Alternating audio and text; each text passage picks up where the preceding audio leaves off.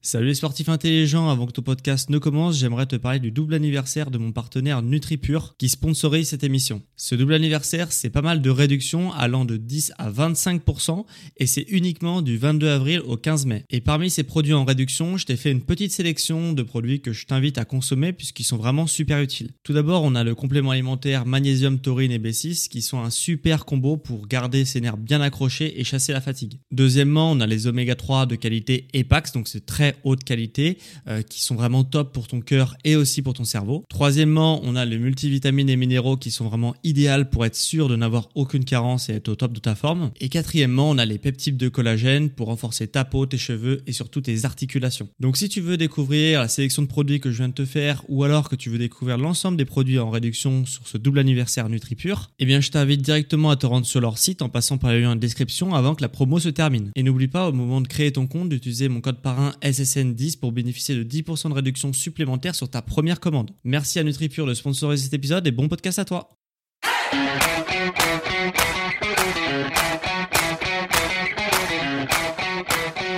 Ok, bienvenue à tous, c'est une sur podcast Sport Santé Nutrition. Je m'appelle Médéric, je suis coach sportif et tous les dimanches je te permets de te transformer physiquement et d'améliorer tes performances sportives tout en prenant soin de ta santé. Et aujourd'hui en plus on va avoir un épisode santé puisque je vais te présenter euh, les perturbateurs endocriniens et euh, ça va être totalement un sujet santé puisque ça va être ni un sujet sport ni un sujet nutrition bien que ça touche aux deux et ça va vraiment te permettre de prendre soin de ta santé au quotidien. Euh, donc voilà, un sportif qui fait attention à son alimentation généralement, tu vois, il fait attention à son alimentation justement pour optimiser les performances de son corps. Euh, jusque là, normalement, tu es d'accord avec moi. Et l'objectif de cet épisode, c'est justement de pointer du doigt les substances qui polluent le bon fonctionnement de ton corps. Et dans le top 1 des substances qui modifient euh, le bon fonctionnement de ton corps et qui foutent le bazar, on a les perturbateurs endocriniens. Et, euh, et j'en suis sûr, tu as déjà entendu parler de ces substances, ces perturbateurs endocriniens, mais tu te dis, ok, en gros, c'est quoi les perturbateurs endocriniens, je sais pas trop, etc et bah c'est des substances qui vont justement perturber le bon fonctionnement des hormones puisque perturbateur ça veut dire perturbateur et endocrinien ça veut dire euh, ça veut dire justement système hormonal. Donc ça des perturbateurs du système hormonal. Et le système hormonal en fait si tu veux il est composé de glandes hein. il y a des glandes qui permettent de réguler les hormones qui vont justement euh, en présence selon les situations, si tu veux, ils vont soit augmenter certaines hormones, soit abaisser le taux hormonal pour justement réguler en fonction de la situation. Et, euh, et, justement, on a par exemple dans, dans les glandes du crâne l'épiphyse, l'hypophyse, l'hypothalamus. On a autour de la trachée la thyroïde qui, revient souvent.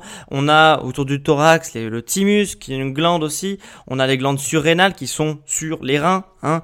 On a les pancréas, on a euh, les ovaires, les testicules qui ont aussi des glandes qui permettent de réguler les hormones, euh, bah, les hormones sexuelles, féminins et masculins.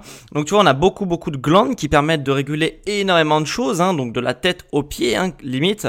Et justement, si tu as des perturbateurs qui viennent justement perturber le fonctionnement de certaines hormones, et eh bah tu vas avoir justement des problèmes qui vont apparaître parce que tes hormones vont, euh, les, tes glandes vont dysfonctionner et du coup les hormones vont aussi dysfonctionner puisque tu n'auras pas la réponse hormonale en face de la situation, euh, la, bonne situation en face. Donc c'est quand même assez euh, assez complexe et les perturbateurs endocriniens, on en vient depuis quelques années, voilà. Mais on, a les premières études qui commencent à apparaître et on commence à, avoir l'impact de la santé de ces justement de ces perturbateurs endocriniens. Euh, après, le but de cet épisode, tu vois, c'est pas que tu supprimes toutes tes habitudes de vie, parce que pour supprimer aussi les, les perturbateurs endocriniens. Ça serait quelque chose d'impossible de supprimer tous les, perturbateurs endocriniens, euh, mais c'est juste que il faut déjà prendre conscience de ce que c'est pour limiter euh, leur, euh, leurs impacts sur ton corps. De toute façon, tu ne pourras pas supprimer totalement les perturbateurs endocriniens, puisque selon une, une, une étude assez récente quand même, hein, de 2017, 100% des Français ont dans leur corps la présence de perturbateurs endocriniens. Donc, euh, tu n'arriveras pas définitivement à t'en débarrasser, mais par contre, ce que tu peux faire, c'est les limiter au mieux, et c'est ce que je vais essayer de t'apprendre dans cet épisode. Donc déjà, ça veut dire que comme 100% des Français sont touchés par les perturbateurs endocriniens, eh ben ça veut dire que notre corps ton corps, mon corps, ne tourne déjà pas rond. Hein. Soit, on doit peut-être plus ou moins euh, de perturbateurs, peut-être au niveau euh, des glandes, par exemple, je sais pas, surrénales ou thyroïde, et c'est pour ça que du coup, il y a des personnes qui ont euh, certaines pathologies qui apparaissent et d'autres pas sur d'autres personnes. Mais euh, déjà, tu peux voir que les perturbateurs endocriniens, vraiment, ils vont avoir un impact sur tout ton corps. Donc, c'est vraiment euh, important, justement, de limiter.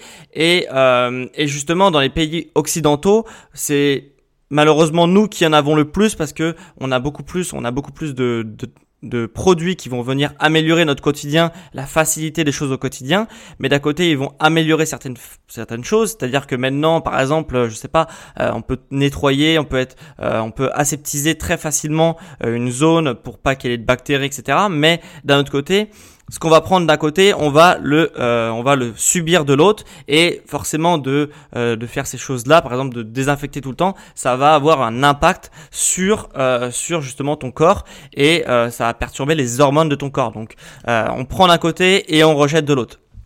Et c'est peut-être pour ça justement que ça, ça va plus large. Hein. De toute façon, c'est ce que je dis là. Attention, c'est pas prouvé scientifiquement, mais je pense que dans quelques années, ça va venir. Je pense que c'est notamment pour ça que euh, eh ben, on a de plus en plus de problèmes, notamment des cancers, notamment des problèmes de fertilité, de libido, de prise de poids anormale, de diabète, toutes ces choses-là en fait qu'on ne sait pas trop comment expliquer, on ne sait pas trop pourquoi ça vient chez une personne et pas chez une autre, etc. Et eh ben je pense que les perturbateurs endocriniens sont euh, sont dans cette relation-là sont mis en cause dans ces phénomènes-là. Est-ce que c'est exclusif ou pas, je ne sais pas, mais moi je suis persuadé que ça perturbe beaucoup les hormones et que ça va perturber et que ça va causer des choses beaucoup plus graves comme les cancers, la fertilité, le diabète, etc. Donc euh, donc voilà, les perturbateurs endocriniens, c'est vraiment quelque chose à s'occuper et à se préoccuper. Mais tu vas te dire, ok, très bien, les perturbateurs endocriniens, euh, j'ai compris que c'était pas hyper bon pour les hormones, mais on les trouve où et on les trouve dans quoi? Eh bah, tout simplement, on les trouve déjà dans les médicaments. Hein. Les médicaments, il y en a énormément dans les médicaments. Euh, on les trouve aussi dans les cosmétiques, hein, donc le vernis à ongles, euh, tout ce qui est euh, on dit cosmétique, mais aussi tout ce qui est crème solaire, etc. Euh, tout ce qui est, euh, voilà, tout ce qui est crème, vernis, etc. Il y aura énormément, euh, ou spray aussi, aérosol, on en aura énormément dedans.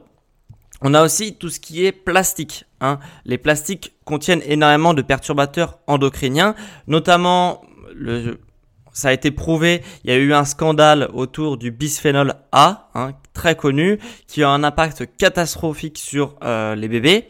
Et on en mettait euh, dans le plastique, enfin le plastique euh, qui servait à contenir le biberon, enfin à créer le biberon, et bah justement était blindé de bisphénol A et on le donnait à un bébé qui allait en plus avoir un système hormonal beaucoup plus fragile que ceux des, des hommes un peu plus euh, avancés dans l'âge. Donc du coup, depuis 2014, il a été interdit, mais euh, voilà, il y a commence à avoir quelques scandales. On commence à justement à dire que bah, il y a certaines choses qui perturbent et il faut quand même faire attention. On a aussi tout ce qui est produits d'entretien, donc avec tout ce qui est euh, bah, détergent, tout ce qui est euh, bactéricide, euh, lessive, etc. Tout ça, ça va euh, perturber le système hormonal puisque les produits qui sont utilisés justement pour avoir, euh, pour ajouter du parfum, pour ajouter, pour détruire les bactéries, etc. De, ton linge ou de, de, ta maison, et bah tout ça, ça va avoir un impact hein, sur tes hormones. On a aussi tout ce qui est ustensiles qui résistent à la chaleur parce que euh, voilà on utilise du coup des matériaux pour résister à la chaleur et tout ce qui va être ustensiles justement qui vont résister à la chaleur eh bah ils vont avoir énormément de perturbateurs endocriniens. Je te dis pas les noms à chaque fois même si tu, certains je pense que tu les connais mais euh, mais voilà c'est parce que c'est à chaque fois c'est très très complexe comme nom ça sert pas forcément à quelque chose. Le principal c'est de savoir où il y en a. Et dans les ustensiles, justement, on va revenir là-dessus, qui résistent à la chaleur, euh, on a les poils adhésives, hein, euh, qui ont été prouvés que justement, bah, il y avait euh, le fait des les poils en téfal, là, justement, ça avait énormément de perturbateurs endocriniens pour créer ce produit. Donc du coup, dans le produit, il y en avait.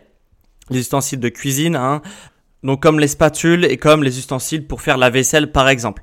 Euh, après on a tout ce qui est pesticides, hein. bon voilà c'est très connu, mais bien sûr que les pesticides euh, perturbent le fonctionnement hormonal de ton corps. Et on a euh, bah on en a présent dans l'eau, hein, dans l'eau potable et aussi dans les aliments, notamment dans les aliments comme les fruits et les légumes. Euh, voilà, il y a énormément de pesticides. Et là, tu vas te dire, ok, il y en a quand même dans pas mal de choses, et encore, je t'ai pas mis la liste de tout, euh, mais tu vas dire comment limiter tous ces perturbateurs endocriniens, sachant qu'en plus, on sait pas forcément où il y en a, euh, on sait pas forcément les doses qu'il y a dans les, dans les, produits. Donc, comment les limiter, tout ça, euh, pour avoir le minimum d'impact dans ton corps, même si bah, tu seras jamais vraiment, voilà, la dose de perturbateurs endocriniens que tu auras dans ton corps. Donc comment on limite ça? Bah, Par exemple pour les médicaments, euh, bah, L'astuce, c'est de pas, euh, même si voilà, ça peut paraître assez logique, mais c'est de pas prendre des médicaments avant d'avoir mal. Prends vraiment des médicaments parce que ça a un impact pas que sur les fonctionnements des hormones, mais également sur ton microbiote et sur son système immunitaire, etc. Donc, prends des médicaments quand vraiment tu peux pas t'en passer. Sinon, ne prends pas en prévention. Euh, J'en vois trop qui prennent ça. Euh, chacun fait comme il veut, mais je pense que euh, voilà, limiter la consommation de médicaments prend uniquement quand c'est vraiment nécessaire. Tout ce qui est cosmétique, euh, maintenant les consommateurs, vu que ça commence à émerger un peu les perturbateurs endocriniens aux yeux du grand public, euh, certains euh, industriels commencent à mettre 100 parabènes sur les cosmétiques. Et le problème des cosmétiques, c'est notamment les parabènes. C'est pas les seuls, mais le parabène, c'est un perturbateur endocrinien qu'il y a dans les cosmétiques et notamment dans les crèmes.